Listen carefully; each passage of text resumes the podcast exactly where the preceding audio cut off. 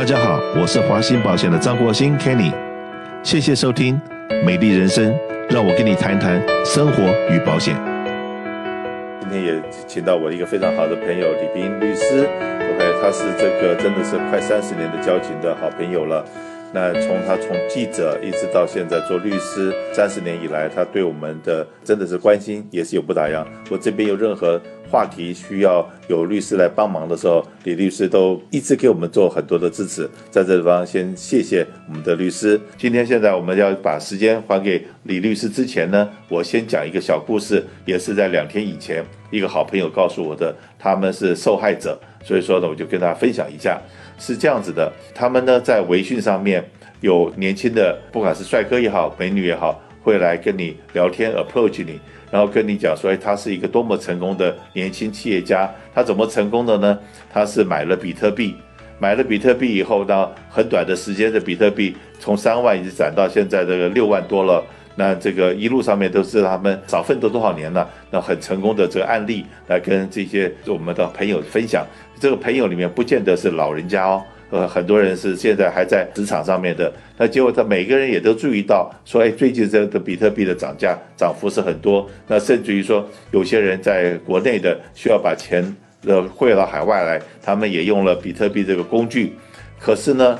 用比特币的这个工具的时候的同一个时候，那叫他们鼓励他开户，那怎么样开户，怎么放钱，怎么赚钱。可是到最后，这钱放进去多了以后，后来才发觉说，哇，这是一个虚设的一个投资的一个机构，然后呢，把你的本金全部进去了。当你刚刚进本金，然后它可以让你看到你有很多利润，然后本金利润你要提取，都它都让你提取了。可是当你的金额到大到一个程度的时候，突然之间，这个这些主事者就消失了，然后让他们损失了一大笔的钱。那这个是我最近所听到的，那也这个是我周围的很好的朋友。那事实上面呢，这个我们收到诈骗电话也好，收到这些的 information，一天如果说你没有收到个两三通的话，那叫新闻。你的手机都收不到这种 information，那你要看看你的手机是不是好的。如果说你天天收到这种 information，就表示我还存在，然后我还活着在，你才看得到这样的 message。所以说，当我们收到很多 message 的时候，怎么样来研判？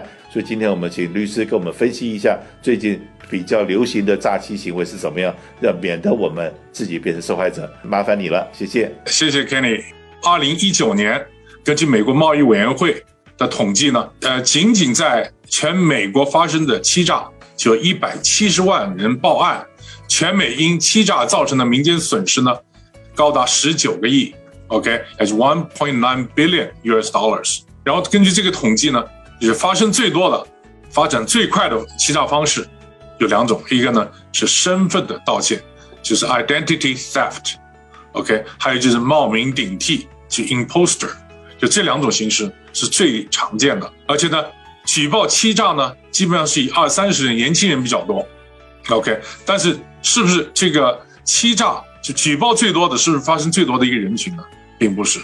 最多发生的人群呢，还是以年长者为多。随着这年龄的增大，你的财富也不断的在增加，在这种情形之下呢，被骗作为这个 target。作为一个被被骗的这个对象的这个可能性就越高，所以呢，作为子女，如果你关心自己的父母亲的时候呢，千万千万要注意，你尽量不要把 credit card 把这种这个财务让年纪太大的这个年长者来管，就你帮他们来管管理好就好了，因为这个时候呢，最容易发生这个这个欺诈行为。大多数，而且呢，在美国呢，大多数的这种欺诈案件呢，不是报案的，你刚才前面讲的十九个亿。呃，美元还有一百七十万人报案，这都是小数字，这个这等于说是那个沧海一粟，或者是这个冰山的一角，大多数人他是没有报案的，所以呢，我们在这里呢还是呃建议大家，如果受骗上当，尽量就是尽快的到网上去呃进行举报。你这个这里呢，我还提供一个电话，就是是 FTC 的，也就是美国贸易委员会的一个举报举报的这个网站。OK，大家可以去那个参去举报一下。另外呢，欺诈的案子你要处理越快越好。OK，你越往后拖，你这个钱拿回来的几率就越少。所以在这里呢，也提醒大家一下，这是一个大致一个整个一个现状。那我们走具体一点，看看在目前为止，在我们社区当中，在美国经常发生的一些欺诈案件有哪些？在这里呢，华人社区常见的欺诈的形态，大家现在就像那个 Kenny 讲的电话诈欺，我们每天会收到一堆的电话。OK，要么是是冒充这个领馆的打电话给您，要么是快递公司的。现在这电话还是有很多，所以呢，你在这里呢，你在可以你上那个联邦贸易委员委员会 FTC 的一个一个网站上面，就是叫 Do Not Call dot gov，这里呢，你可以 register 你的号码。其实这样的话呢，让他们就不要打电话给你，也许有一定的作用。欺诈电话在这里一定要说明一点是什么东西，永远记住，政府部门。OK，永远不会说在电话里面给你讲，哎，你触犯法律了，或者是你的亲戚什么触犯法律了，你要怎么样去去救人，或者你要你要你要这样吧，我们要逮捕你。政府在美国政府是不可能用这种方式来通知被告或者是这个嫌疑人说你犯罪了，这种可能性是没有的。OK，真的要来了，他会拿到法院的这个逮捕令或搜查令到你家里来找你，那就麻烦了，那事儿就麻烦了。OK，电话里是绝对不可能的。所以在电话里面，谁要再问你要钱，这个时候你就可以，你绝对要挂掉他。OK，谁问你要钱，说啊，你一定要付什么什么什么钱，要付付这个钱，这样来保证什么什么东西，这绝对不可能的事情。OK，所以永远记住这一点。OK，不可能，这一定是欺诈电话。OK，但是这个往往欺诈电话往往发生在两个人群身上。OK，一个是学生，我们感觉到通过这个案例啊，我们发现学生非常多，尤其是中国大陆。或者台湾、香港刚来的，到刚到美国的这些学生，他们发生的这个几率比较高。OK，有的时候甚至是还被骗的，马上就要买机票回国了，这种情形都有。OK，损失也巨大，有的小则几万，对，最多的呃十几二十万的都有。OK，所以在这种情形呢，这个非常多，一个是年轻的，还有一个就是年长的。OK，七八十岁了。OK。身体不行，他的这种这种判断能力比较差了，这个时候呢，也是比较容易被骗、受骗上当。第二种情形是什么？我们叫银行诈欺。银行诈欺，银行诈欺的方式林林总总哈，在这里呢，我可以给大家举个现在我们发生，呃，最近发生比较多的一个例子，就是什么呢？用电汇，怎么电汇？这么讲好了，现在大家两岸三地，尤其是中国大陆，现在因为人民币因为是外汇管制出不来，怎么办呢？我们想办法就是换，也就是说这边给美金，中国大陆给人民币。那这种呃欺骗的方式什么东西呢？他会用一个这边的这个欺诈的欺诈人呢，在银行开一个账户，这银行账户里面是没有钱的，零，OK，或者是放只有一百块钱、两百块钱。可是呢，他给那个中国大陆的这个要兑换现金的或人民呃人民币的人来讲，他跟你讲，哎，我可以给你兑换。一百万美金，给你五十万美金，那给他讲好条件以后，他非告诉他说，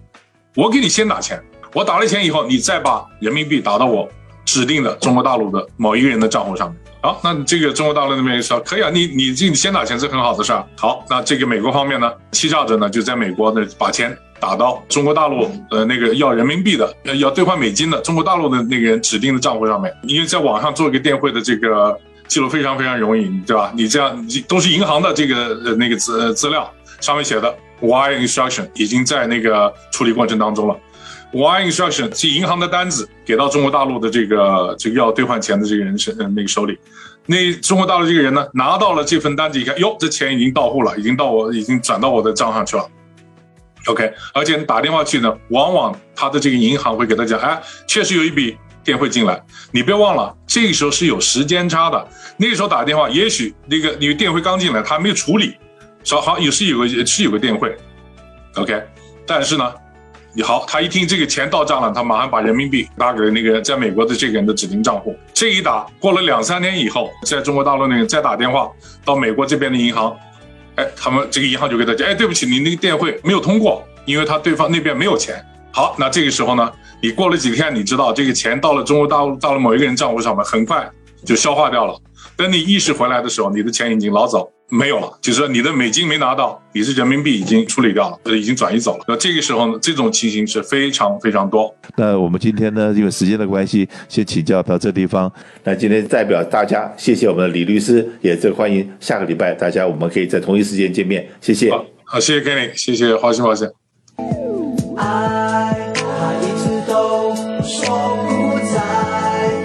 最需要的时候。